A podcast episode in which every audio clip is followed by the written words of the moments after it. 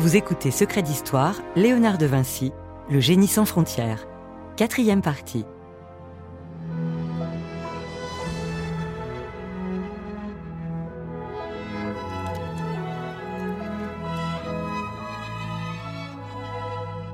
À plus de 65 ans, Léonard de Vinci n'a pas encore mis son dernier coup de pinceau.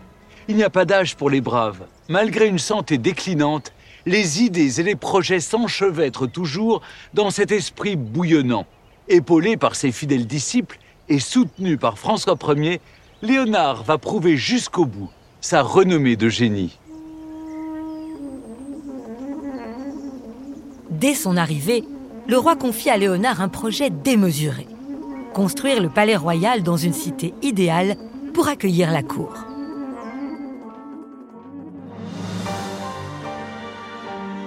Le lieu choisi, c'est Romorantin, terrain de jeu de l'enfance de François Ier, où subsiste une partie du château de sa mère, Louise de Savoie.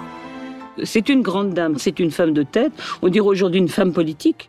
Martine Vallon, directrice du patrimoine à Romorantin. C'est vraiment quelqu'un qui, dans les dix premières années du règne du, du roi, c'est elle qui commande un peu. Le roi est tout jeune. Hein. Louise de Savoie a un rôle très important dans la venue de Léonard, puisqu'il semble que déjà dans la tête du roi et de sa mère, avant même de rencontrer Léonard, il y a un projet de château royal. Et le projet va, euh, va devenir de plus en plus grand après la rencontre avec Léonard. Léonard a le triple titre d'ingénieur, peintre et architecte. Pascal Briouat, professeur des universités. En tant qu'ingénieur, Léonard est intéressant parce qu'il peut réaliser en France des travaux d'architecture pour créer un palais. Je trouve que les Français n'ont pas de palais. Ils ont des châteaux, mais qui sont un peu provinciaux par rapport à ce qui existe en Italie. Donc, Léonard est invité pour créer un palais à Romorantin. L'idée, c'est un château grandiose. Serge Bramley, biographe. Avec des écuries, une ville, une nouvelle Rome. Léonard n'aura fait qu'esquisser ce projet grandiose mais le musée de Sologne à Romorantin conserve aujourd'hui encore les relevés et les plans réalisés par Léonard lui-même.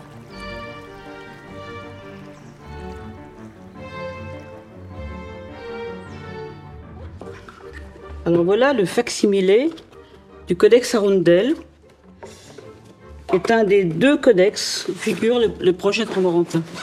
Il y a trois pages qui concernent Romorantin, en particulier celle-ci, qui présente le plan général du projet. Et puis, il y a aussi euh, des, des, dessins plus techniques, en particulier un système de pompe. C'est un projet où l'hydraulique est fondamentale. L'idée première du projet, c'est le rapport à l'eau et la rivière, bien sûr. Voilà un, un palais qui devait se mirer euh, sur l'eau, et le palais aurait été prolongé d'une ville idéale sur quelques 400 mètres de long. Donc quelque chose de colossal, inédit en France. Mais Léonard de Vinci voit encore plus grand. Un aménagement des cours d'eau français. Il veut notamment détourner le Cher pour augmenter le niveau de la rivière de Romorantin, la Sauldre.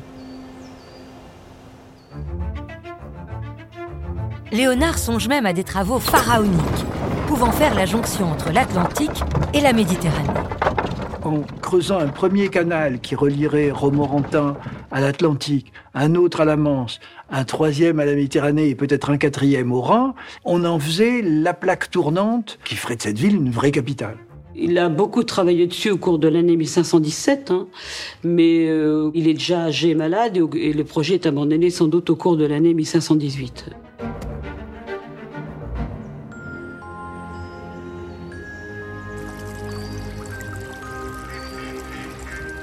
Faute de mener à bien de tels chantiers, et tant que sa santé le lui permet, Léonard revient inlassablement à ses œuvres préférées.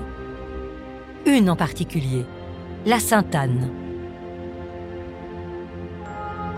Léonard la peaufinera pendant 15 ans, jusqu'à son dernier souffle. Accroché dans la grande galerie du Louvre, ce tableau reste inachevé. Et pourtant, il touche à la perfection.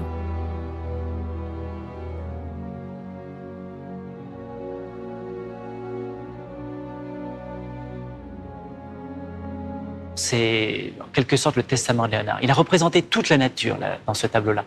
Vincent de Lieuvin, conservateur en chef au musée du Louvre. C'est le fruit de toute sa vie, c'est-à-dire j'ai voulu être un très grand peintre, j'ai voulu être un très grand scientifique, et voilà le résultat de ce que je peins. L'élan protecteur et rassurant qui lie tous les personnages, en particulier la Vierge Marie et l'enfant, semble en résonance avec la vie personnelle de l'artiste.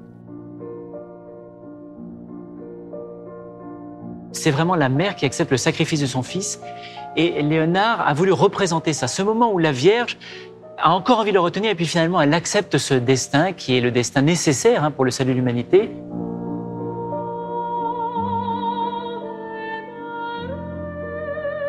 Il est possible hein, qu'il ait réfléchi effectivement à sa propre situation, puisque euh, il était euh, un fils bâtard. Au soir de sa vie, eh bien, ce regard plein de tristesse, de mélancolie, peut-être une part d'identification. Et c'est donc le personnage le plus attachant, le plus bouleversant. C'est le sourire le moins marqué de tout le tableau, le plus attachant, le plus poignant, le plus humain, parce qu'il y a encore une pointe de mélancolie, de tristesse. C'est un sourire naissant, mais qui ne cache pas tout à fait euh, non plus la tristesse. Et Léonard est mort en étant en train de construire ce sourire qui est sans doute le sourire le plus subtil, le plus humain qu'il ait jamais peint durant toute sa vie. Toute sa vie, euh, il travaillera sous l'image de la femme. Stefania Tullio Cataldo, historienne de l'art. Il travaillera énormément euh, sur euh, cette relation mère-enfant, mère-fils, qu'il interprète toujours dans le sens d'une immense tendresse. Ils sont toujours chez lui des madones protectrices, aimantes, très douces.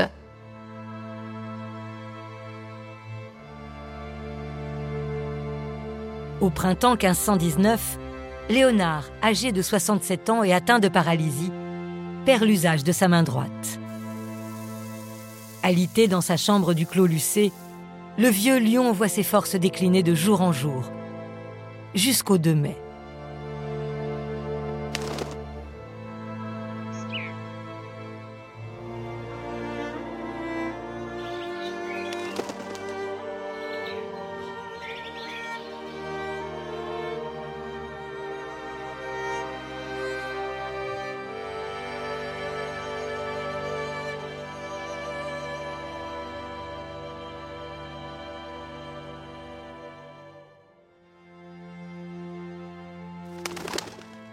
Il reçoit les derniers sacrements de l'Église. Léonard rend son dernier soupir et euh, recommande son âme à Dieu. À son chevet, il y avait euh, son fidèle collaborateur, ami, assistant qui est Francesco Melzi. La lettre écrite par Melzi au demi-frère euh, de Léonard, c'est une lettre pleine évidemment de tristesse et pleine de conscience que une personne illustre, vraiment un des plus grands humains, est parti. C'est la mort d'un très grand homme. Un an avant sa mort, le maître avait pris soin de dicter ses dernières volontés auprès du notaire d'Amboise. Une copie est aujourd'hui conservée au château d'Amboise. Alors Léonard prend un certain nombre de dispositions pour que ces biens soient répartis et en particulier au profit de deux personnes qui ont beaucoup compté dans sa vie. Salah bien connu qui va hériter d'un certain nombre d'œuvres d'art et puis Melzi qui est là, qui l'accompagne, qui va l'assister jusqu'à ses derniers instants et qui aura aussi un rôle très important pour la mémoire de l'œuvre de Léonard de Vinci. Les funérailles ont lieu dix jours après sa mort et il a voulu que ces funérailles soient celles d'un grand seigneur. C'est-à-dire qu'on a vraiment tout le clergé, les frères mineurs, tout le monde est convoqué pour les obsèques de Léonard dans la collégiale, dans l'église du roi, et puis donc le cortège avec de façon très solennelle, très remarquable, 60 pauvres qui portent des torches et qui accompagnent donc le cercueil de Léonard.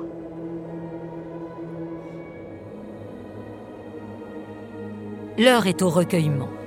Dans le royaume de France, un homme pleure en particulier. La légende dit qu'il meurt dans les bras du roi François Ier. C'est très symbolique, ce prince des arts et des lettres qui reçoit le dernier soupir de ce, ce grand savant, ce grand scientifique, ce grand artiste. De cela, on sait évidemment que c'est une légende complète, puisque le jour de la mort de Léonard, François Ier se trouvait à Fontainebleau pour le baptême d'un autre de ses fils.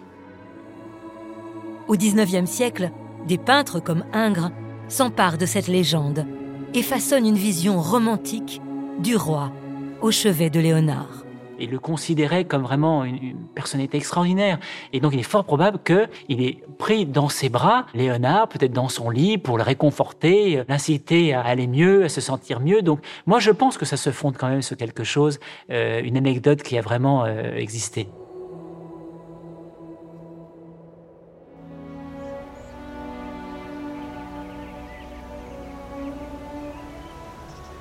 Léonard de Vinci est enterré d'abord dans la collégiale, située autrefois au cœur du château d'Amboise, hélas détruite après la Révolution. En 1863, des fouilles permettent d'exhumer un squelette non loin d'une pierre tombale portant les fragments du nom de l'artiste et celui de Saint Luc, saint patron des peintres. On déduit logiquement, mais sans preuve définitive, qu'il s'agit du génie italien. On transfère alors sa dépouille en 1874 dans cette chapelle Saint-Hubert, un magnifique écrin de style gothique flamboyant.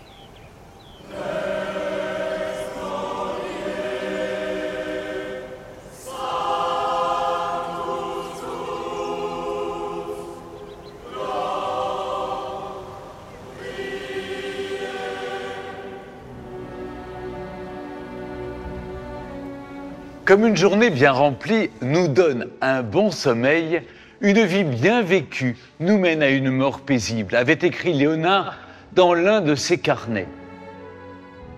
Après une vie si féconde, il est certain que le génie italien repose ici en paix pour l'éternité.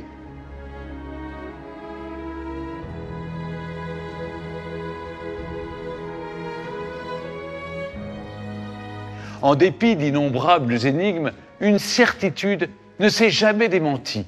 La mort et les siècles n'ont pas enseveli le souvenir de cet homme hors norme. Léonard est plus vivant et plus populaire que jamais. Et c'est peut-être justement parce qu'une myriade de mystères constellent encore sa légende, à commencer par celui de la Joconde. Ce portrait est le plus vu au monde, le plus commenté et le plus ausculté. Pourtant, quelque chose semble encore nous échapper. L'ineffable sourire de Mona Lisa serait-il un pied de nez de Léonard à la postérité?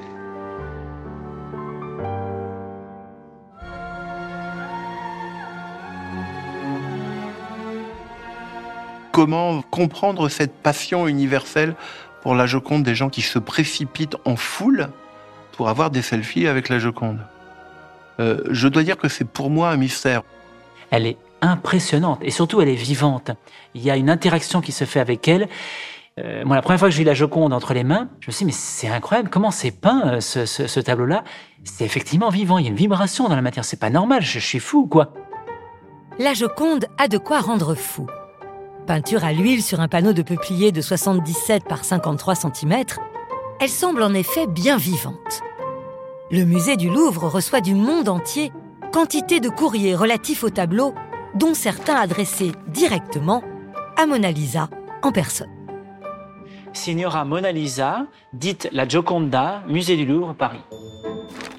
C'est un monsieur, un, monsieur Léon, et il lui écrit Ma chère Mona, je suis désolé de vous avoir fait attendre. Je n'ai pas pu me libérer du fait de mes obligations relevant des commémorations de l'armistice de la Première Guerre mondiale on se doit euh, de montrer à notre Mona euh, les photos de vacances.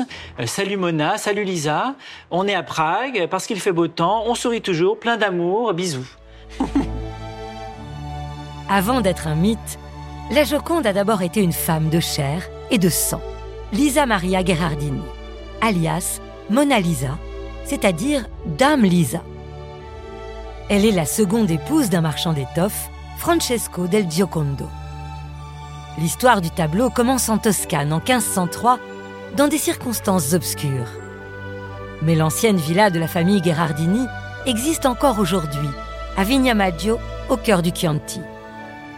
C'est un lieu de villégiature où Léonard de Vinci aurait été convié, selon une légende locale. pour accueillir le maître. Euh, on a fait un banquet somptueux avec gibier, viandes diverses. Patrice Taravella, propriétaire de la villa Vignamaggio.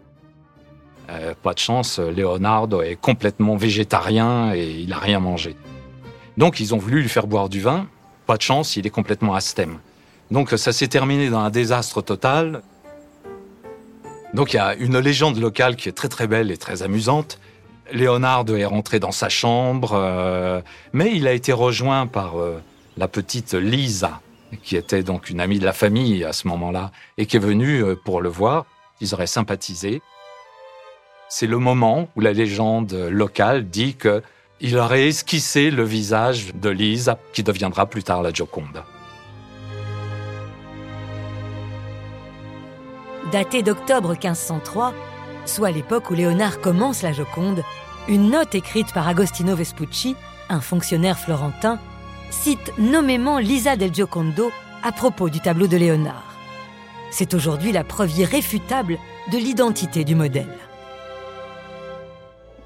Mais l'attachement de Léonard pour ce tableau jusqu'à la fin de sa vie laisse penser qu'à ses yeux, il était bien plus qu'un portrait.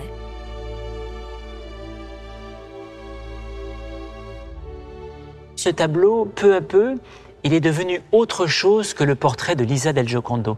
Il est devenu l'expression euh, d'une femme qui, à elle seule, représente l'universalité du genre humain dans la Joconde, il a réussi à représenter euh, l'humanité euh, dont une femme est capable. Ce monde intérieur qui est vraiment infini, vaste, profond. Et d'ailleurs, ce paysage fait résonner cette humanité. À travers ce sourire, à travers ce regard, Lise a établi une complicité, une intimité avec son spectateur qu'on n'a jamais vu dans toute l'histoire de l'aventure. Ça a bouleversé les gens on se rend compte que c'est une peinture où Léonard est parvenu à donner de la vibration. La matière de Léonard de Vinci, c'est pratiquement rien. Ce sont des voiles euh, de peinture. Comment il a posé ces voiles, ça reste vraiment le vrai mystère de la Joconde.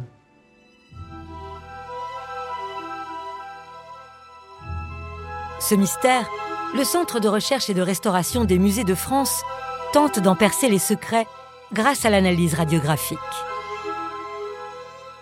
la radiographie de la Belle Jardinière, un tableau de Raphaël contemporain de la Joconde. Docteur Elisabeth Raveau, Centre de recherche et restauration des musées de France. On a un contraste qui correspond à ce qu'on voit généralement pour l'ensemble des peintres de cette époque. En comparaison, la radiographie de la Joconde est déconcertante. Ce sont des, radios qui sont on dirait comme raté, en fait, fantomatique, avec des contours flous. On a du, mal à retrouver la composition visible, même si là, on, a une, idée quand même de la tête, du décolleté, mais après, où sont les mains croisées, euh, où se trouve le paysage, ça reste euh, très fantomatique. Comment ça peut se faire? Il n'y a pas de coup de pinceau, on ne voit rien, c'est évanescent. Il y, a ce fameux sfumato qui entoure les personnages. Euh, on ne voit pas le moment où le visage euh, devient vêtement et où le vêtement euh, devient paysage. tout ça se fond et a l'air harmonieux et a l'air d'exister par soi.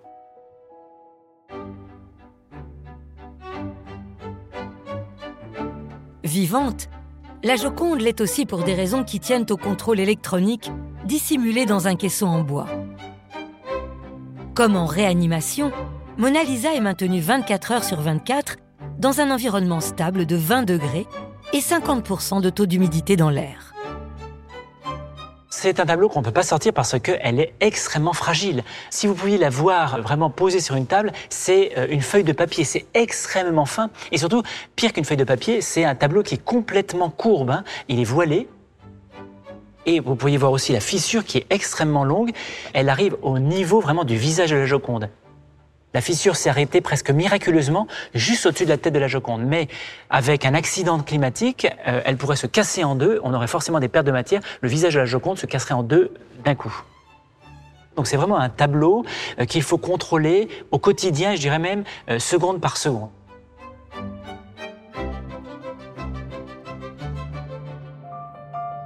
la Joconde n'a pas toujours été aussi bien protégée. Le 22 août 1911, la femme la plus célèbre au monde est dérobée par un ouvrier italien de 30 ans. En quelques minutes, il s'empare de la Joconde, arrive à démonter tout ça rapidement dans un couloir de service. Jérôme Coignard, historien de l'art. Et s'enfuit avec le tableau sous le bras.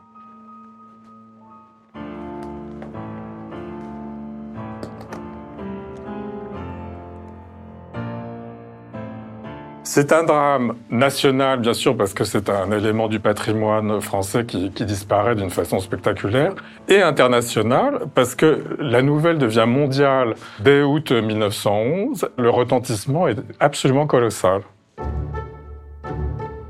Vincenzo Perugia n'est autre que l'artisan qui a installé une vitre protégeant le tableau.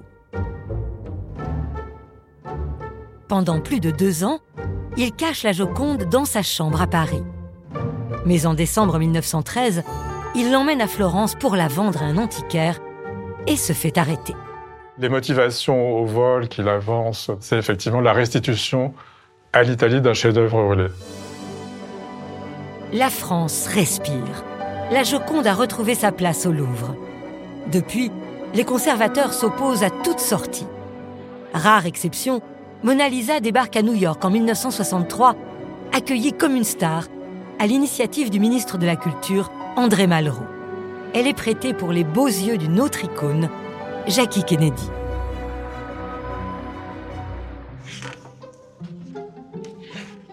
L'image du tableau va se multiplier, à la fois des cartes postales, des photographies, des reproductions en couleur. C'est la première fois, je pense, qu'une œuvre d'art est reproduite à des centaines et des centaines de milliers d'exemplaires à travers le monde. Les copies du tableau remontent à l'époque même de Léonard, à l'image de la Joconde du musée du Prado à Madrid, réalisée par son propre atelier.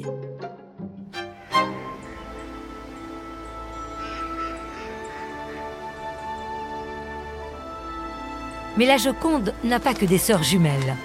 Le musée Condé du château de Chantilly conserve une étrange cousine de la dame Florentine.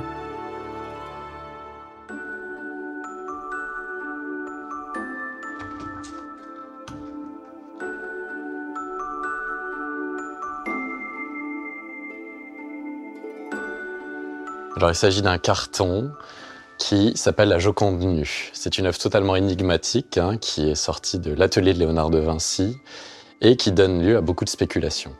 Mathieu Deldic, conservateur du patrimoine au musée Condé. On, on a trouvé beaucoup de ressemblances avec le tableau du Louvre par la position des mains, par la torsion légère du buste ce qui la rapproche de la Joconde du Louvre, c'est son sourire énigmatique, euh, légèrement esquissé, qui est tout à fait léonardesque. C'est aussi le traitement en velouté. En fait, on est ici devant tous les mystères de la Joconde, auxquels on a ajouté euh, les mystères de cette nudité, de cette coiffure, de ce regard euh, d'un personnage, peut-être imaginaire, qu'on a tiré vers la beauté universelle. La Joconde alimente les spéculations les plus folles. Certains voient même en Léonard le saint patron d'une tradition occulte réservée aux initiés. Les légendes ont la peau dure, mais des mystères demeurent, car au fond, un esprit aussi singulier n'est-il pas voué à laisser une vérité plurielle? Le département des archives du Louvre recense l'ensemble des publications sur la Joconde depuis 1503. Et en marge des dossiers officiels, il accumule aussi d'innombrables théories et révélations pour le moins originales. Ici, on les appelle les démences léonardiennes. Ce sont des courriers qui ne sont ni historiques ni scientifiques. Ce sont toutes les personnes qui pensent avoir découvert le secret de la Joconde, le mystère qu'elle est censée cacher. Et donc, euh, on a euh, toutes les hypothèses, euh, toutes les théories les plus incroyables la planète entière écrit au Louvre sur le mystère euh, de la Joconde.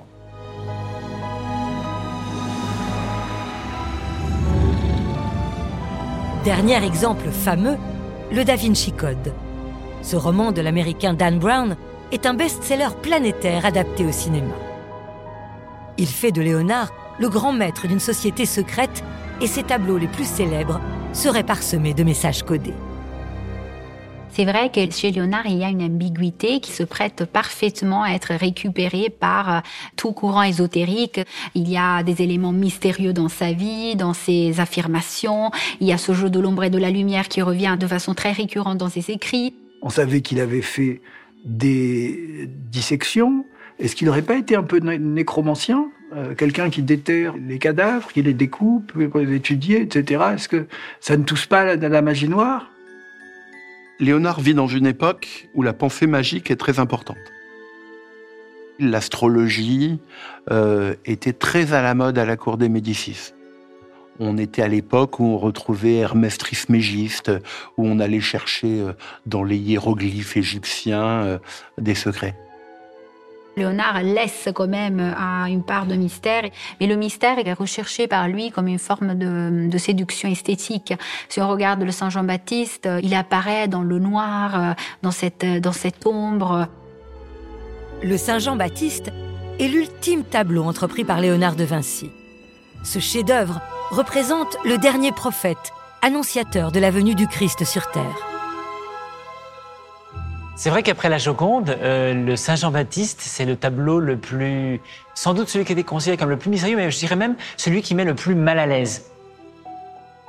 Il nous regarde avec euh, des yeux euh, beaucoup plus intrusifs, un sourire aussi beaucoup plus marqué. On est face à quelqu'un qui est très ambigu et on a du mal, lorsqu'on voit ce tableau pour la première fois, à l'interpréter. D'abord parce qu'aussi, les signes religieux sont un peu cachés. La croix qu'il tient, et à peine visible. Et puis il y a ce geste très fort, hein, cette main tendue euh, vers le ciel, l'indication que la vraie vérité, c'est Jésus qui va arriver euh, bientôt. Ce geste, c'est regarder. À mon sens, il veut juste dire regardez. Le mystère, il est partout, la beauté, elle est partout. On peut tout à fait admettre que Léonard ait des idées théologiques hétérodoxes, sans pour autant faire de lui un spécialiste de toutes les théories magiques de, l'Antiquité. Euh, y compris les théories euh, égyptiennes, enfin toute l'idée que, que Léonard aurait été un, initié à quelques rites euh, ésotériques, on en aurait des traces ailleurs. C'est la contradiction même de l'œuvre de Léonard qui est totalement du début à la fin euh, rationnelle, intelligente, cohérente, et, qui refuse précisément ce genre d'explication. Autre source de malentendus, l'homme de Vitruve. Dessiné par Léonard d'après un traité antique sur les proportions idéales du corps humain, il est souvent interprété comme un symbole d'harmonie cosmique qui cacherait le nombre d'or, c'est-à-dire une proportion divine, synonyme de beauté absolue. Contrairement à une opinion répandu, le nombre d'or n'est absolument pas dans l'homme de Vitruve. Il y a tout de même euh, une idée fondamentale qui est euh, que dans le microcosme de l'homme, il y a des proportions harmoniques. Le texte de Vitruve explique que l'homme peut s'insérer dans un rond et dans un carré, et Léonard trouve sa solution particulière en décalant le carré par rapport au cercle. On peut penser aussi que l'homme de Vitruve si connue icône léonardienne s'il en est, pourrait très bien être Léonard de Vinci. Je crois que Léonard avait une très haute opinion de, lui. Et effectivement, il se voyait assez bien comme, euh, pas l'égal de Dieu, mais en tout cas celui qui faisait le même geste de, de création. Figure du génie absolu, Léonard de Vinci connaît une postérité hors norme. Artiste virtuose, ingénieur visionnaire, poète du vivant, chaque siècle aura cherché en lui son modèle. Une grande figure, ça peut prendre tous les visages que l'on veut et ça doit s'adapter à à peu près tous les siècles, toutes les, époques et répondre à à peu près toutes les questions. Et, Léonard, pour ça, euh, il y a de la matière pour encore euh, euh, pas mal de temps.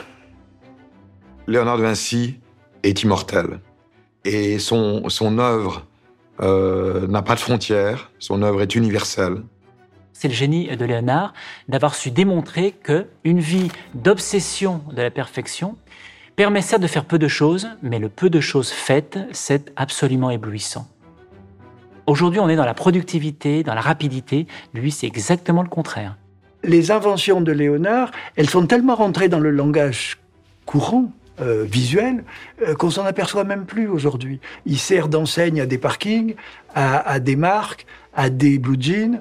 Il peut faire vendre à peu près n'importe quoi parce que précisément il a cette valeur mythologique. Léonard a un charme qui a traversé les siècles. Hein. Il est irrésistible. C'est une personnalité tellement dense, tellement profonde, tellement complète, euh, riche. C'est vrai que parfois, euh, en étudiant Léonard, on a l'impression qu'il soit encore parmi nous.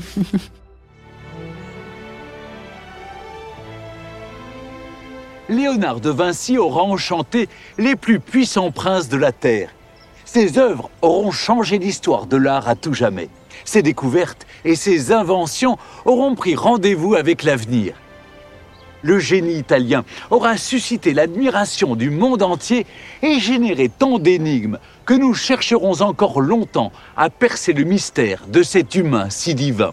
Oui, Léonard de Vinci a bel et bien approché le divin en se faisant à son image créateur omniscient, c'est son univers unique, sa réalité sublime, que nous explorons toujours avec émerveillement. Mais au-delà de cet héritage inestimable, Léonard, simple mortel, nous aura révélé une vérité peut-être encore plus précieuse. On peut vaincre le temps en sachant capturer l'instant et l'apprécier à sa juste valeur.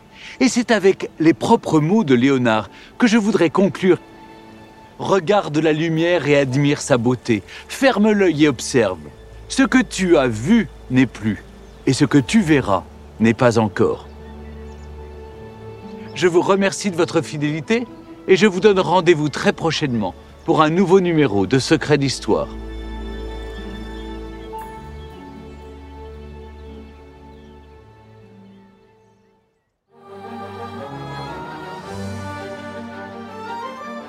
Vous venez d'écouter Secret d'Histoire. Si vous avez aimé ce podcast, vous pouvez vous abonner sur votre plateforme de podcast préférée. Secret d'Histoire est un podcast d'Initial Studio, adapté de l'émission de télévision éponyme, produite par la Société européenne de production. Cet épisode a été écrit et réalisé par Vincent Mottet. Production exécutive du podcast, Initial Studio. Production éditoriale, Sarah Koskiewicz et Mandy Lebourg, assistée de Marie Agassan. Montage, Victor Benamou. Avec la voix d'Isabelle Benadj.